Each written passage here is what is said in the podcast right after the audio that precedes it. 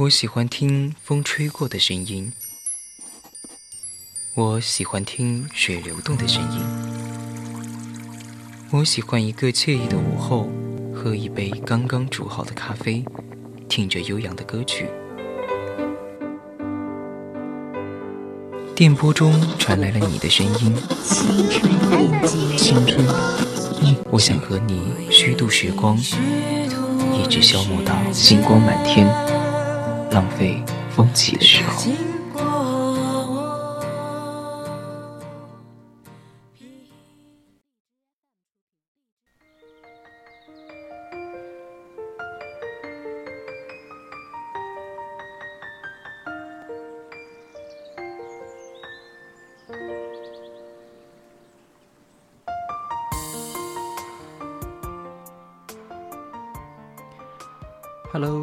听众朋友们，大家晚上好呀！又到了每周的青春印记时间啦，我是今晚的主播南艺。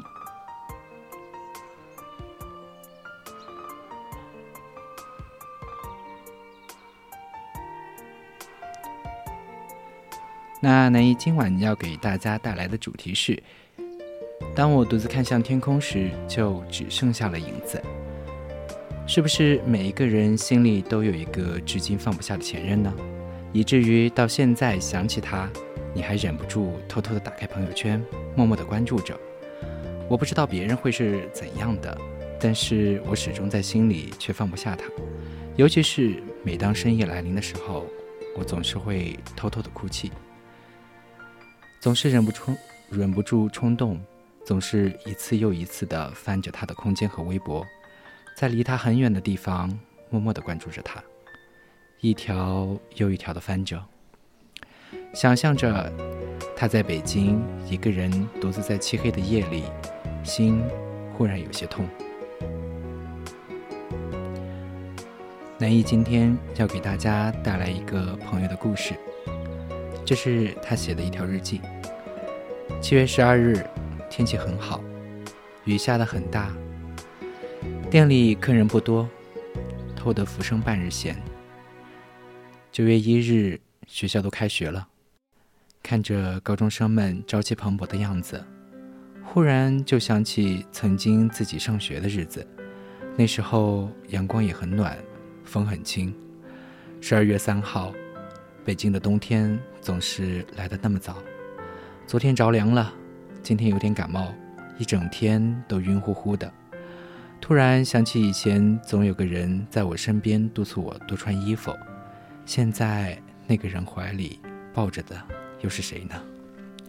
我多想告诉他我很想念他，但当初选择了向过去道别，独自面对未来，那就坚定的走下来吧。朋友让我陪他一同去相亲，我笑他：“您老人家也熬不过父母的催促了。”不是说永远不相亲吗？周川没好气的说道：“谁让我是大龄男青年了？你也别说我了，你你不和我一样单着吗？你们单位那个实习生不是很喜欢你吗？怎么还矜持起来了？”我摇摇头，苦涩的说：“可能我不太适合恋爱吧，容易伤到对方。”朋友拍拍我的肩膀。轻快地说：“你是个好人。”我勉强的笑了笑：“是啊，我是个好人，但不值得别人终身托付啊。或许我不配拥有幸福吧。”朋友和女孩聊得很顺畅，大有一种知己相遇的滋味，而我却孤独的坐在咖啡店。索性找个借口偷偷的溜出去，而女孩的闺蜜也和我一样，似乎也不愿意充当电灯泡。我踩着枫叶，看着女孩清冷的眸子，试图打破尴尬，便道：“你冷不冷啊？还是别在这待着了。”女孩不理会我，一个人望着天空，看着她孤独的影子，有种悲伤的味道，总觉得。这个女孩子太悲伤了。女孩突然的说了一句：“你说，天气是不是就像人的心情，总是忽晴又忽雨，而人的心情也是深不可测。我不太懂女孩的想法，但总觉得这个气氛下总需要说些什么。我回应说：“人是感情动物，当然也会有心情不定，这是很正常的。”我不太清楚自己回答的是不是符合她的心意，但也比让气氛尴尬起来舒服得多。女孩没有说话，我自言自语道：“我总觉得人最难以捉摸。简单的人不会掩饰自己，但复杂的人你也看不穿。所以啊。”千万别研究人，不然你会很失望的。女孩扑哧一笑，露出酒窝，很美的样子，笑着说：“你很油腻啊，不过你说的很对，我准备回家了。”说着，女孩打出租出租车走了，留下我一个人呆呆的望着天空。其实我觉得，女人比男人更难猜测，女人的心。总是九曲十八弯，弯弯曲曲的，难以揣测。朋友打来电话告诉我，他和那位女生聊得格外投机，两人正回到住处，正准备一起去看电影，成功率很大，并毫不客气的让我自娱自乐。这个人做任何事目的性都很强啊，谈恋爱更是。这些年谈了大大小小十多次恋爱了，他都是如此如此的主动，似乎不主动是不可能的。但是这个人就是没有个定性，以至于现在还是单身一人。朋友说，他能等到那个可以接受他缺点的人，哪怕这个时间要很久很久。可是，这个世界真的有包容他的那个人吗？我不知道，我总是过于悲观，悲观到明明还爱着他，我也要和他分手。他的妈妈第一次来到我的店里找我时，她正陪着购正陪着闺蜜去购物。阿姨的眼神中带着不屑，问我：“小伙子，你知道我家？”就微微一个孩子吗？所以啊，我不想她嫁得太远，你懂我的意思吗？微微妈妈很优雅，以至于眼角连一点皱纹都没有，一看就是从来不用做家务的女人，甚至还保持着光洁的脖子，但和很多影视剧里的有钱人的富太太一样，看人的眼神都很轻飘。我格外诚恳地看着她说：“阿姨，我会给微微一个好生活。我也攒钱了，我有钱，我有钱付首付了。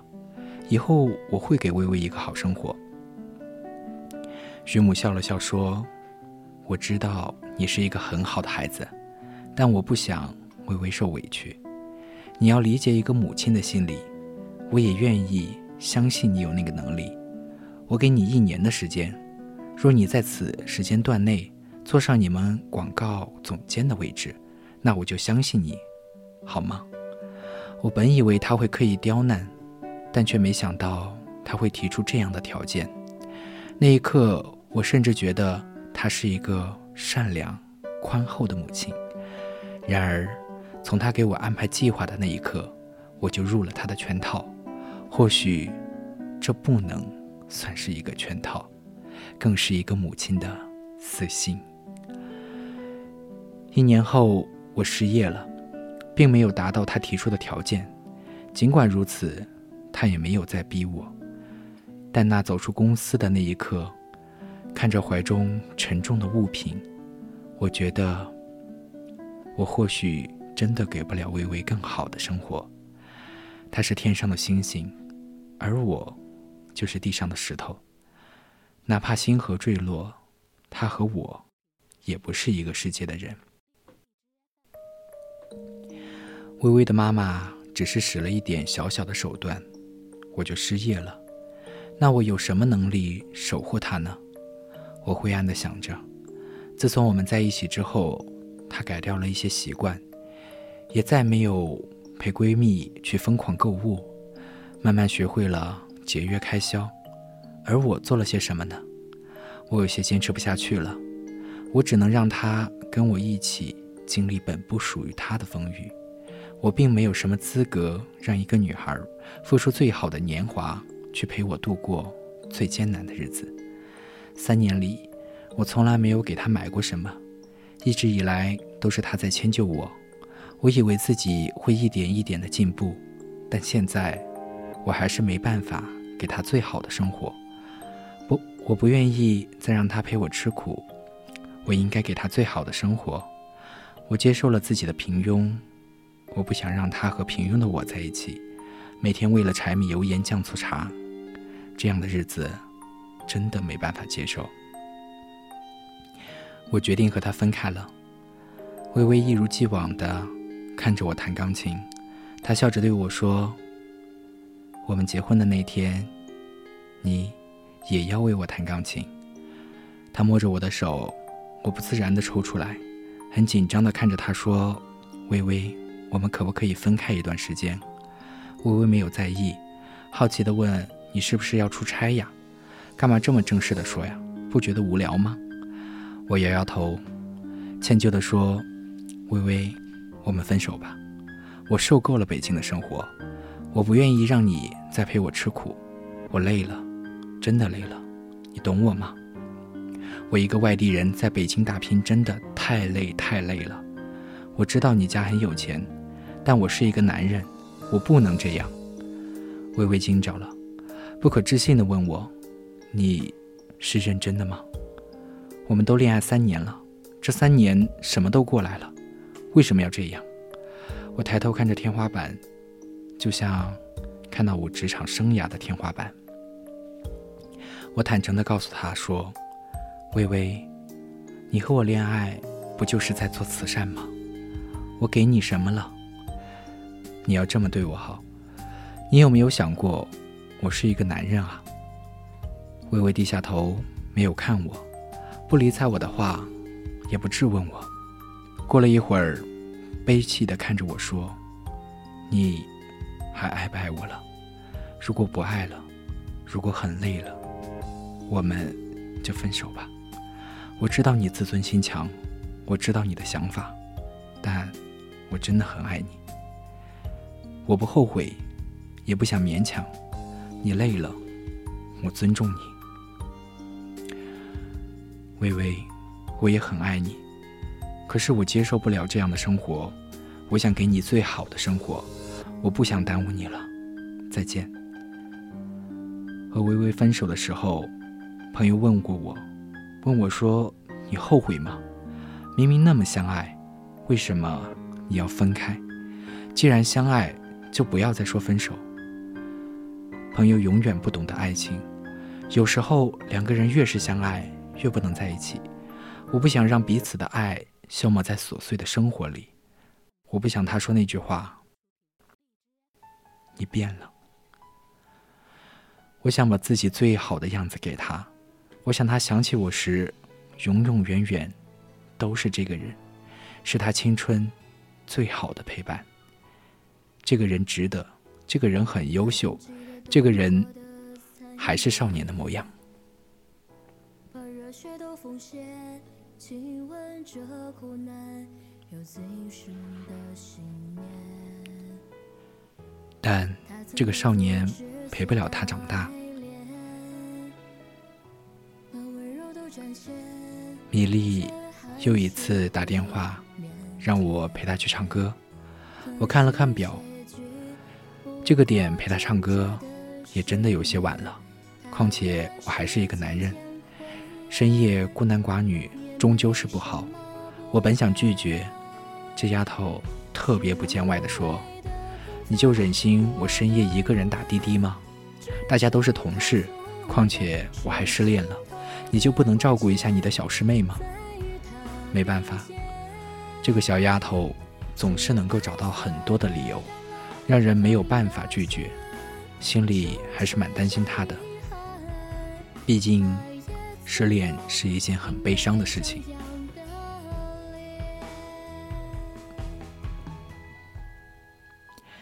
你来了呀，我等你好久了。米莉兴奋地搂着我的腰，一点也不见外。我也是对她的主动出击很是害怕，我很用力地扯下她的手，才使她放开。这丫头总是没大没小的。你，你为什么这样看着我呀？我都失恋了，还不能给还不能给个依靠吗？米莉眼泪汪汪地看着我，小嘴委屈巴巴地说：“我犹豫片刻，说，我，我还是觉得男女有别。”还有，你能不能不要这样看着我，很不舒服。对不起你，我刚刚。米莉很大方地说：“没事儿啊，你能不能借给我一个肩膀？我真的需要一个厚实的肩膀。”米粒静静地靠在我的肩膀上。KTV 里的音量很小很小，小到我都能够听见米粒睡着时的呼吸声。我抱着她，就像抱着一个小孩儿。他睡着了，我点了首陈奕迅的《十年》，低吟浅唱着，脑海里翻涌着过往，不自然的就流下了眼泪。十年之前，我不认识你，你不属于我，我们还是活在一个陌生的角落里。越是夜晚，人的思绪会变得更复杂，想了太多太多，就觉得自己真的是太自责性人格的人。总是会怪罪自己，总是会做错一些事情，错过一些人。米莉手动了一下，嘴角微微张开。我关切地问：“米莉，你醒了？这也不早了，我们回去吧。”米莉声音很小地说：“我想回家，你可以陪陪我吗？”我下意识地抿了抿嘴唇，看着米莉娇弱的脸庞。忽然有点燥热难耐，但还是理智战胜了欲望，拒绝地说：“米莉，我觉得不太合适，毕竟很晚了。”米莉忽然间就流下了眼泪，悲伤地看着我说：“可是我真的很难受，你就陪陪我吧，我没什么朋友，真的需要人陪。”她的眼珠眼珠中含着泪珠，一颗一颗地滚动下来。我的心也似乎变得柔软，我真的是见不得女孩子哭，尤其是像米粒这样简简单单、单纯的女孩子哭。我答应了她，米莉睡在床上，而我则是坐在床边。过了大概半个小时，她睡着了。我准备拿起外套，她又生气地说：“你就不能陪着我吗？可不可以别走啊？我真的喜欢你，我们在一起好吗？”我愣了一下，我真的没想到他竟然会在这个时机向我表白。他是什么意思呢？因为分手，急切的需要一段恋情填补他的空窗期，这叫什么事儿啊？我态度庄严的看着他说：“米粒，人生不能儿戏，感情也是如此。我答应不走了，我也不要，你也不要再和我说喜欢我了，好吗？”米粒很不高兴的说。我喜欢你，从我第一眼、第一眼见到你的那一刻，我就喜欢你。我以为自己谈恋爱之后就可以忘记你，可我还是喜欢你。我就是喜欢你啊！不管你喜不喜欢，我还是喜欢你。你可不可以看看我呀？我没想到米粒如此的认真，我以为她早就放弃我了。但仔细想一想，米粒的出现。确实让我的世界变得不一样了。有了他，我真的不觉得孤单了。我觉得自己是不讨厌他，甚至很喜欢和他在一起，甚至特别想尝试和他在一起。我拉着米粒的手，抱着她说：“米粒，我们试着在一起吧。我不敢答应我一定会让你快乐幸福，但我会尽最大努力，让你觉得和我在一起是对的。”我们在一起吧。米莉死死地抱着我，语气坚定说：“我答应，我会照顾你一辈子的。”这个小丫头总是这样，伪装坚强，学不会释放脆弱，但我却如此羡慕她，野生而充满朝气。这，就是青春的味道吧。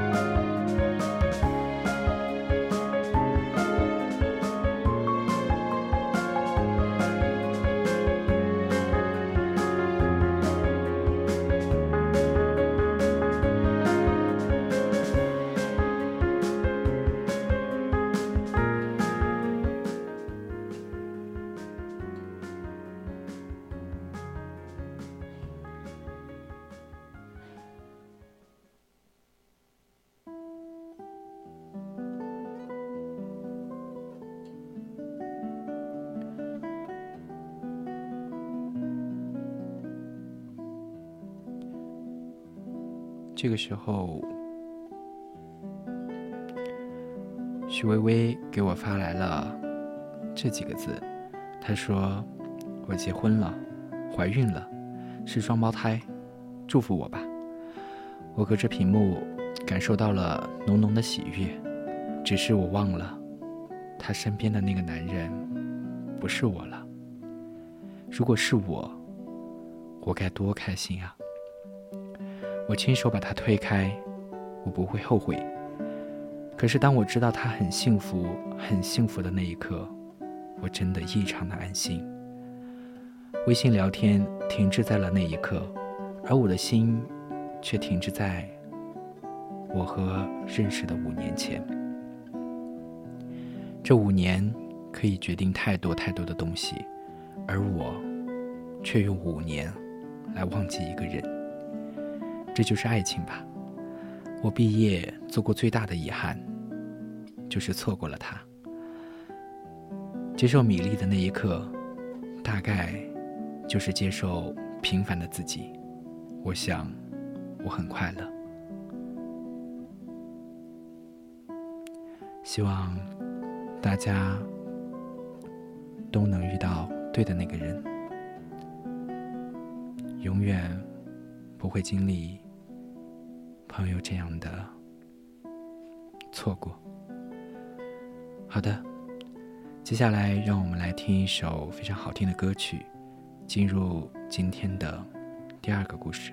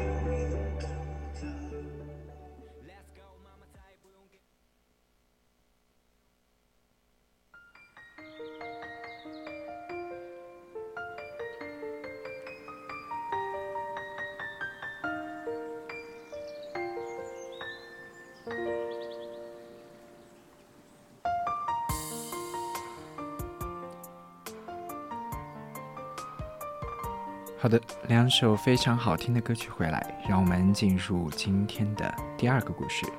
这个故事的主人公呢，名字叫做蒋清河。嘿，蒋清河，你在干嘛呢？赶紧过来呀！再晚一点就进不去手术室了。好的，好的，我现在就过来。一个略带疲惫的沙哑声音响起。洗手台的镜子上映照出一张憔悴的脸。蒋庆和关掉水龙头，匆匆地进入手术室。今天执刀的是一个很有名的教授，能旁观他的手术过程，对他们这些实习的医生来说是一种荣幸，也是一种机遇。晚上，实习科里大家嚷嚷着要为教授举行庆功宴。只有蒋清河站在角落里，靠着资料柜，看着眼前这一群人。玻璃窗上有人群的倒影，不经意间，蒋清河看见了另外一个同样注视着玻璃窗的人——教授。科室外，教授就在那里，隔着一道透明的玻璃，看着这里的人，不声不响，就像是狮子。在审查自己的猎物，那一样的眼神，冰冷的，却又带着一种贪婪。是啊，到了这个岁数，想必教授也见过这样的场景无数次了。他也在选择寻找最完美的猎物，就像是解剖室里对那些尸体的选择一样。这个比喻让他感到不舒服，从胃里涌出来的恶心，好不容易克制住了。抬头却正好对上了教授的目光，那是一种审视。眼前人群商定了结果，李然凑过来说：“清河，这种酒席你也要去吗？”酒席，蒋清河刚说了点什么，后面就传来了一声呵斥：“蒋清河！”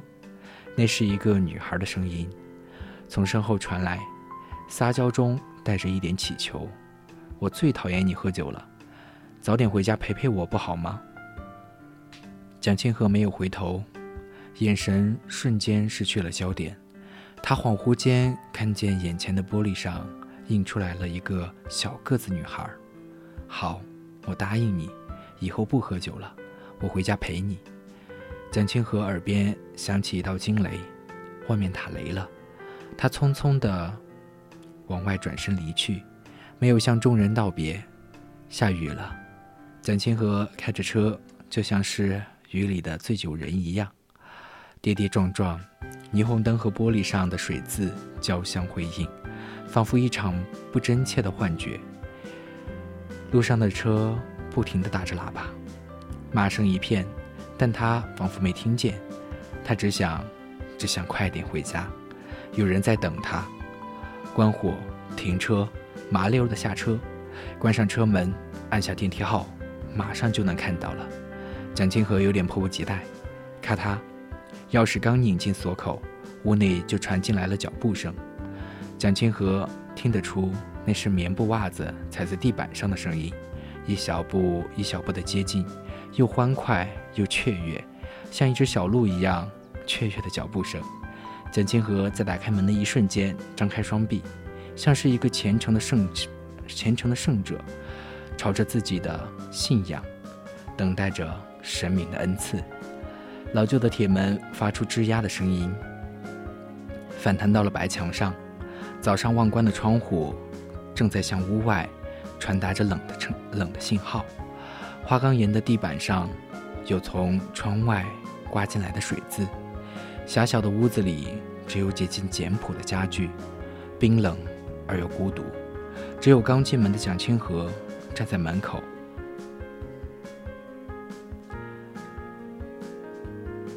窗帘被风摇动着，冷冷地嘲讽着他。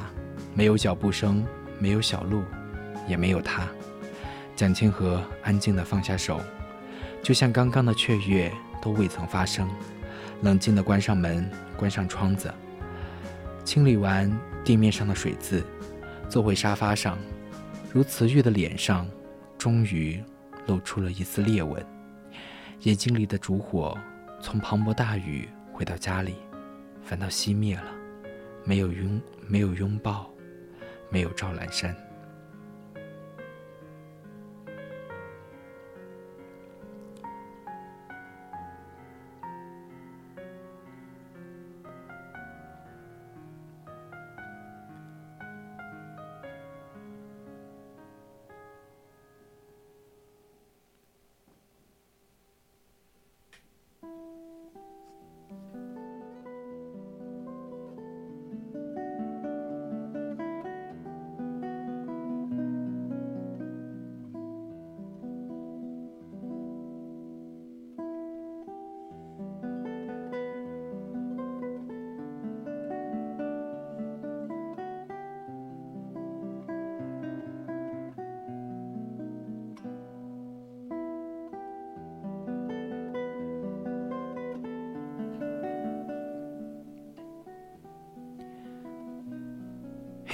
你怎么回事儿？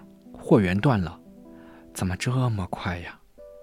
别废话，断了货就没办法继续实验了。还有我说过的，不要透露给任何人一点信息给别人，不然上次那个便衣警察就是一个例子。快想办法！那边的声音虽然有点苍老暗哑，但透着些许得意，仿佛做了什么不得了的事情。在举例的时候。咬牙切齿，好像在警告什么。这段时间，警察那边有点严了，再等等。这是两个声音，周围充斥着充斥着嘈杂的酒杯声。胖球交错间，仿佛这样的谈话不过是酒场上再正常不过的对话。顺着无线电波的传递，对话被传输到了另一个时空。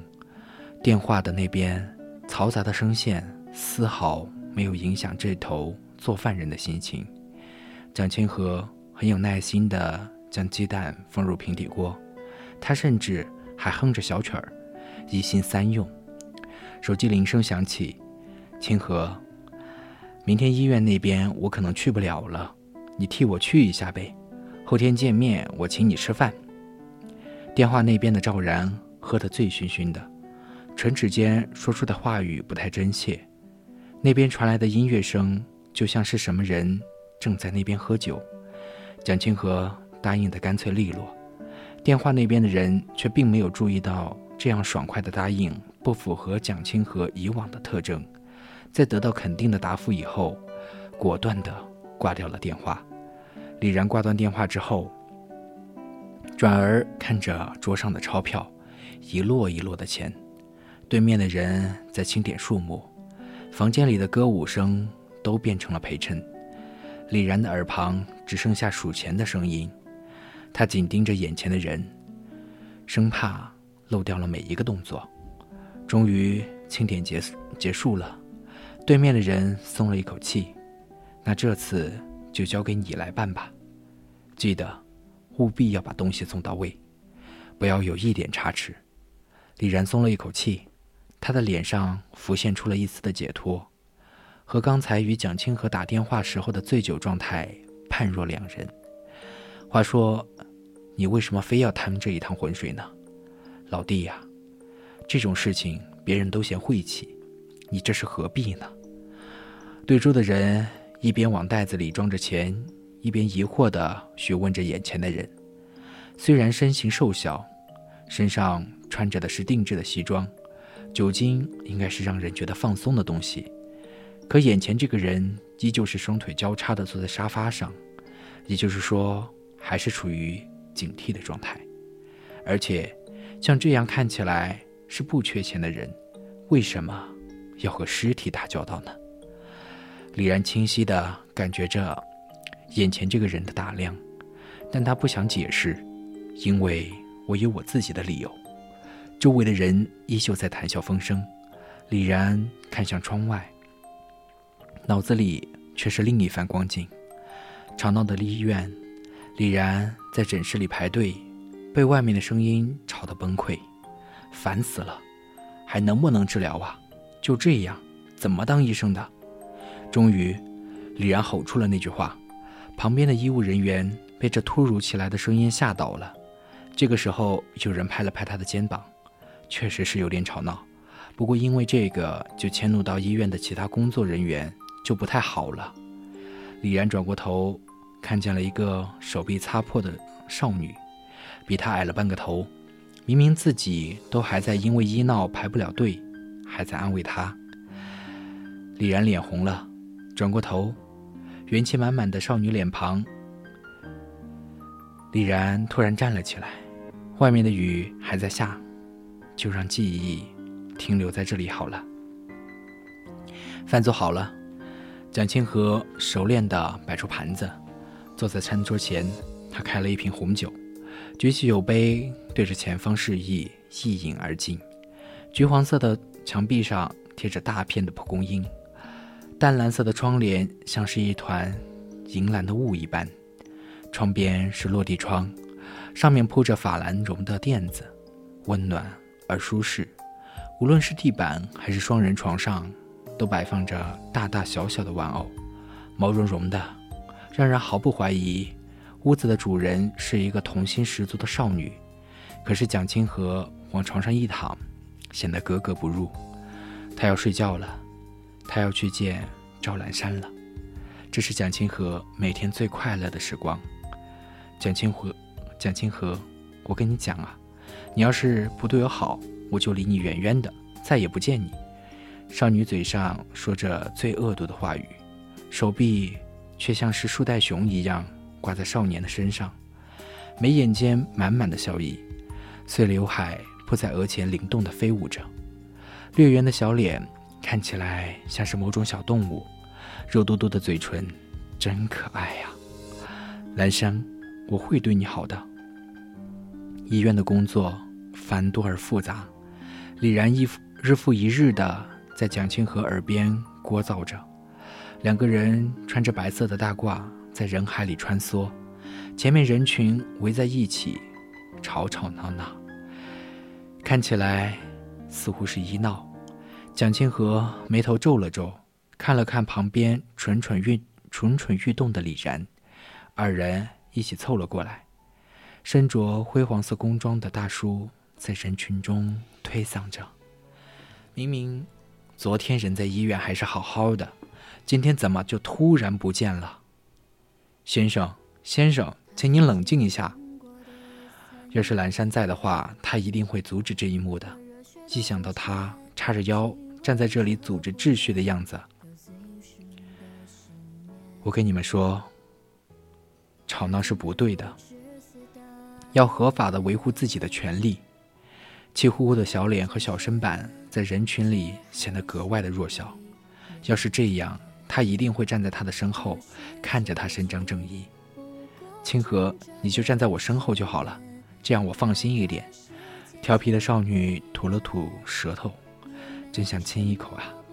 现在蒋清河绕开了眼前的人群，这和他无关。他有更重要的事情要去做。一旁的李然跟上。对了，下周教授带队去学校做实验，你去不去？去呀，当然去。蒋清河眼里发出摄人的光，就像是看见了自己的猎物。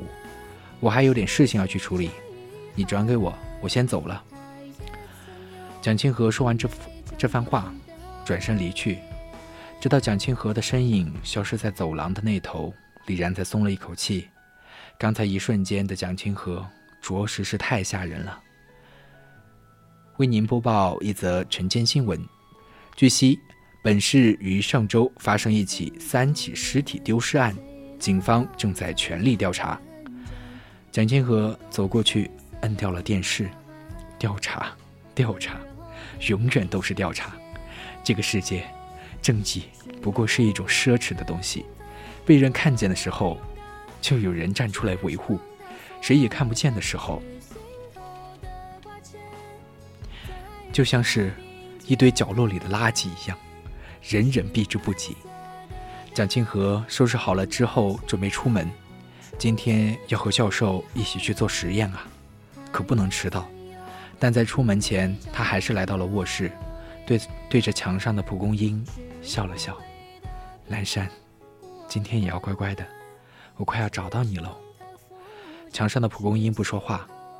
蓝山，你有什么梦想吗？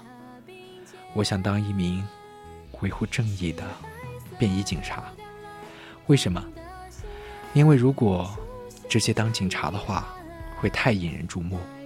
便衣警察就很好了，不会被人注意到，又能悄悄地维持正义。这个世界，有人失去，有人相爱，可阴暗的角落，始终一片潮湿，就像沼泽地一样。我有一个恋人，他就像是北大西洋的暖流，而我，是摩尔曼斯克，摩尔曼斯克港。因为他的到来，我的世界成了不动港。可这个世界，从不如我意。蓝山不见了，现在我快要去找他了。冰冷的水泥地上，布满灰尘的金属柜，偶尔有风声音穿过，医用帆布被刮得发出簌簌的响动。这里平少平常是很少有活人来的。作为一个停尸间来讲，有限但有些许的热闹。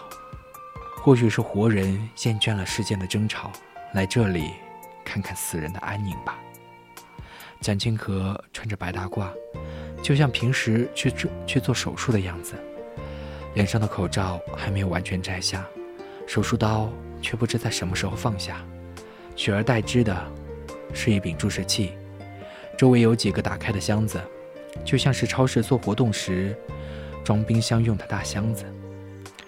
只是现在，里面装的不是物体，而是一具具冰冷的尸体。不远处本该放着尸体的架子，却摆放着红酒和钱财，真是可笑至极。本该是安静的地方，看起来像是个肮脏的地下交易现场。蒋清河的关注点始终在地上，他眼看着被注射了切腹丸。躺在地上的教授和李然，医用酒精的味道充斥在鼻尖，他的神经也逐渐的变得麻木起来。他好像看见了赵兰山，在对着他微笑，可那个笑容不打眼尖，怎么会？兰山怎么会怪他呢？他的赵兰山怎么会怪罪他呢？教授倒在地上，身体慢慢失去了知觉，逐渐僵硬的手指慢慢往上抬，只是像清河，挣扎似的想要说些什么。半个小时前抵达实验地点的教授和李然两人正在约定好的地方。李然，怎么回事？蒋清河怎么还没到？教授颇为不满，这个他平时最为看重的学生。居然在实验的时候迟到了，这令他很不满。李然陪着笑，可能路上堵车了。教授有点不耐烦。李然突然凑上前，在教授的耳边说了几句话。教授转过头看着李然，这个瘦瘦小小的年轻人，原来就是和他一直在进行交易的人。表情表情先是震惊，然后转变为一副了然的表情。李然收起脸上的笑，转而浮现出一副胸有成竹的样子。教授，你还记不记得我们上次说好的事情？原来是你一直和我联络啊，我都没看出来。东西带来了吗？教授打量着这个自己已经带了将近一年的学生，原来是他，带了。要不要先去看看实验样品？好。李然藏起眼角的刻意，嬉皮笑脸的陪着教授往前走去，余光却是看向了远处的高楼。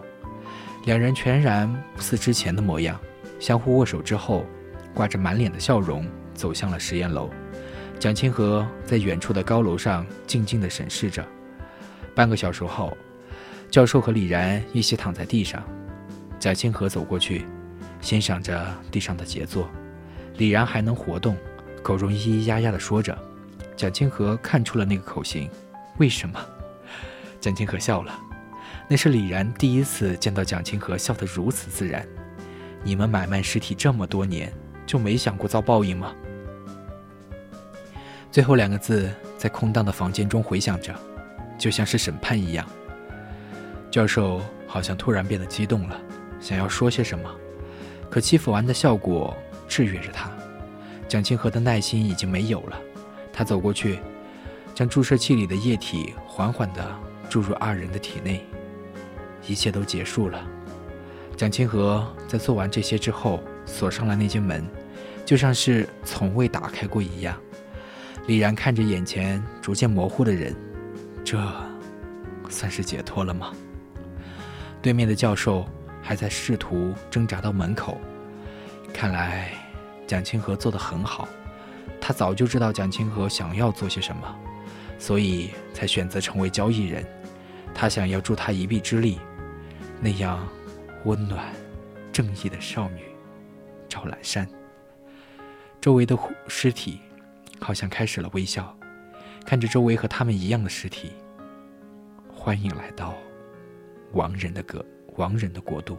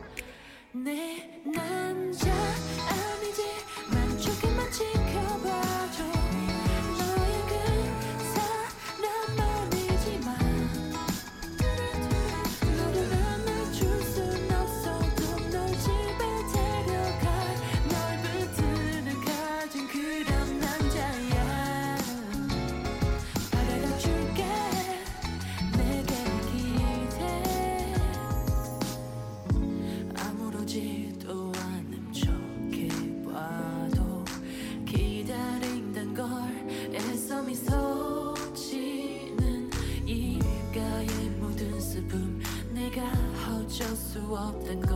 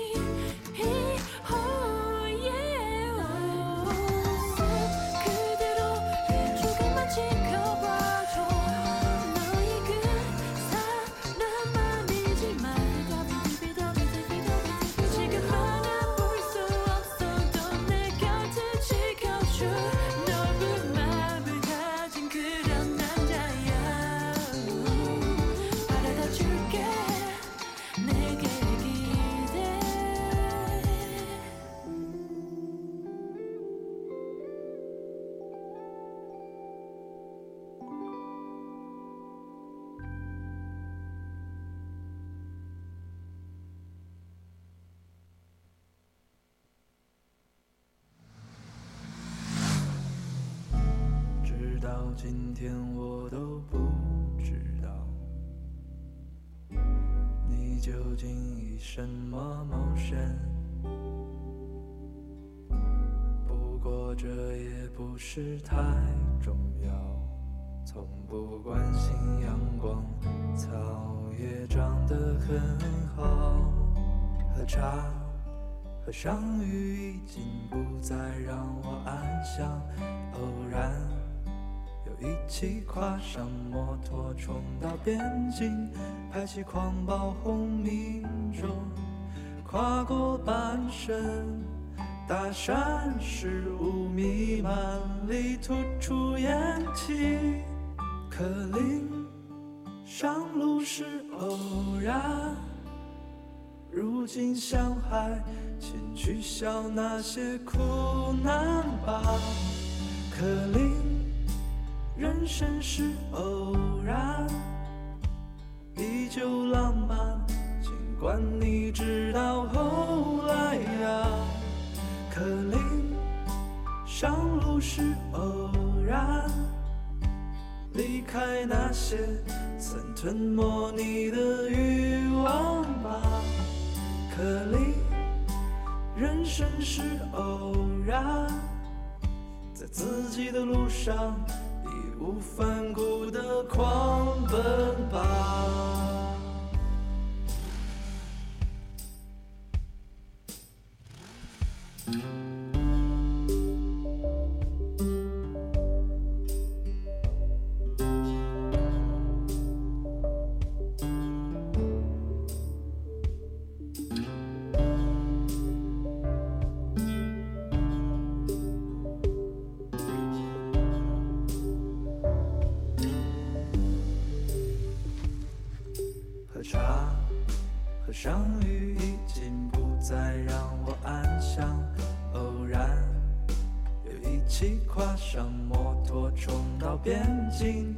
起狂暴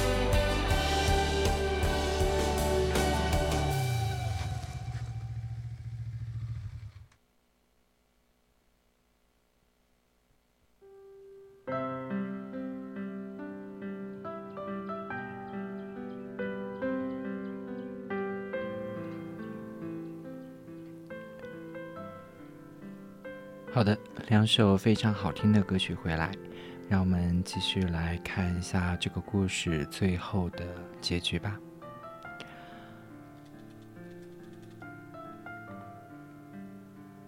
我叫蒋清河，我有一个爱人，他叫赵兰山。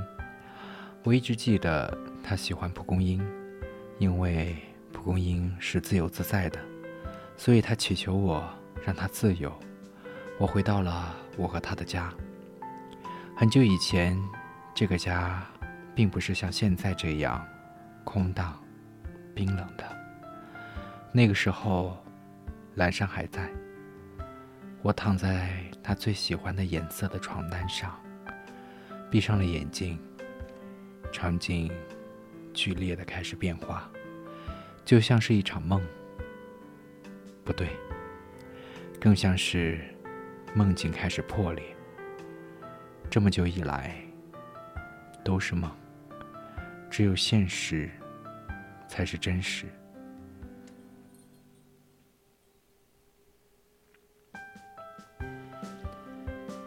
赵兰山就站在他的眼前，碎刘海下的圆脸，上面满满的阳光。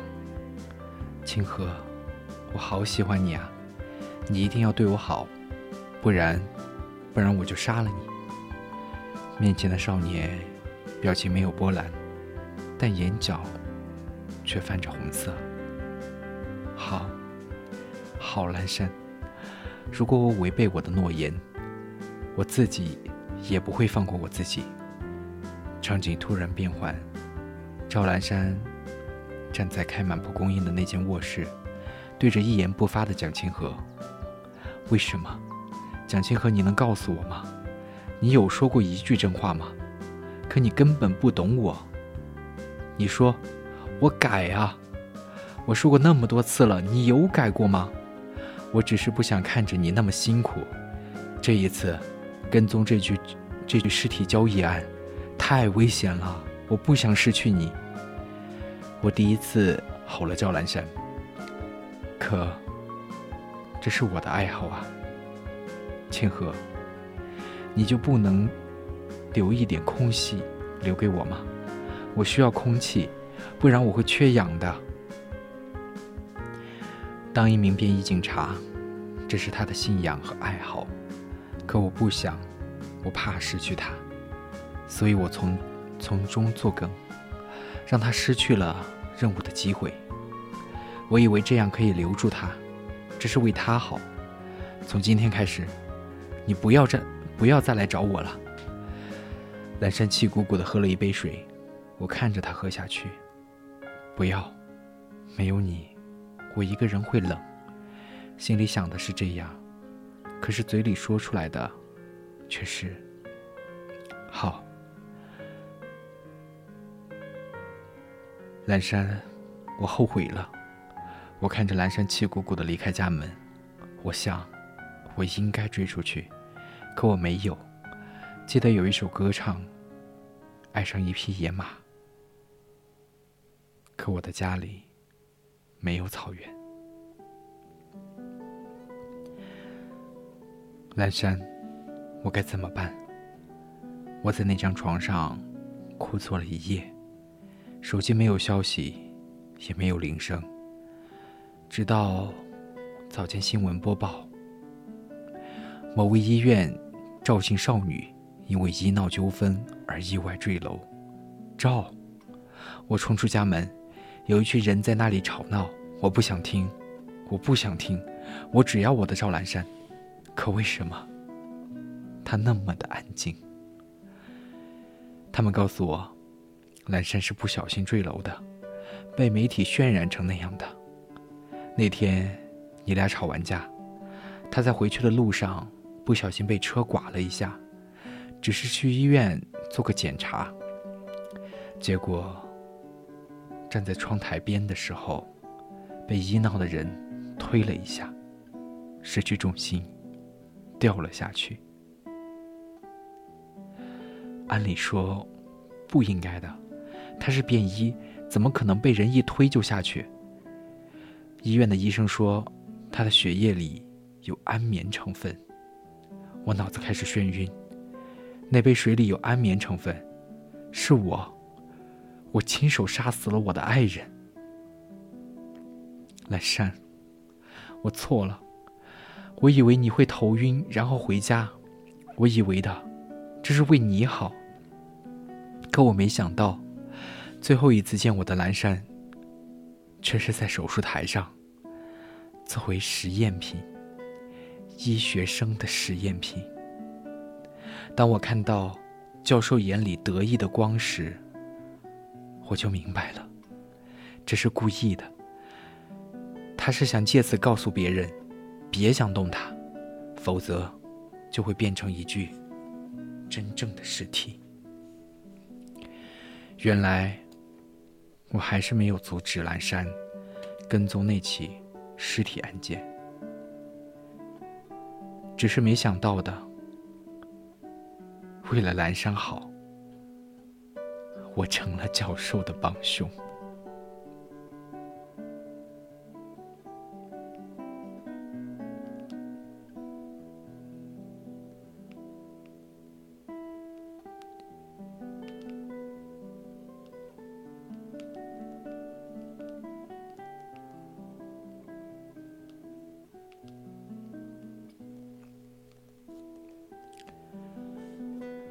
山，原来你也为正义付出了代价，可是正义却不知道你的付出。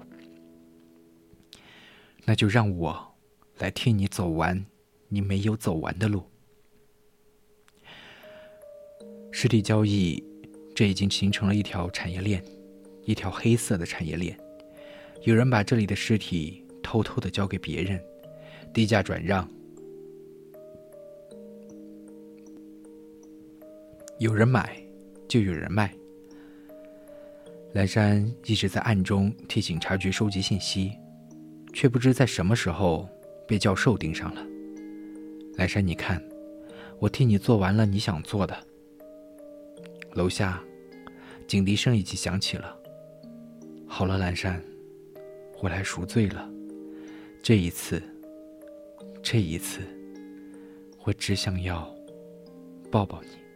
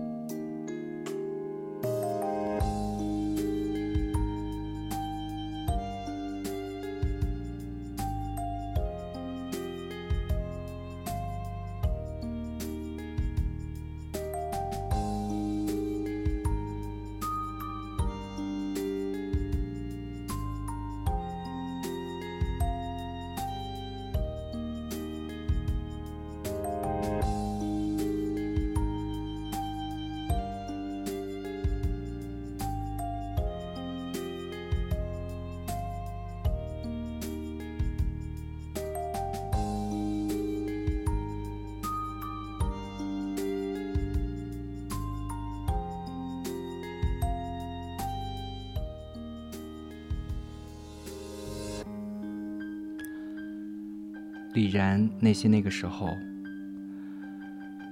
我遇我遇见了一个少女，明明自己刚出了车祸，却因为医闹而没办法接受治疗，还在安慰别人，照顾别人的心情，就像是小太阳一样的人。可她从楼上掉下去的时候，我甚至来不及抓她的一片衣角。作为家族以买卖尸体起家的我，早就清楚有关尸体交易这种肮脏的事情。可是，我一直觉得不关我的事，直到那个女孩也被当做这肮脏交易的一份子，他们怎么可以？后来。我无意中得知蒋清河和他的关系，原来如此，难怪蒋清河如此刻意的接近教授。从那时开始，我就决心助他一臂之力，也为了他，哪怕是赔上自己。最后，我告诉蒋清河：“谢谢你。”谢谢你帮我做的一切。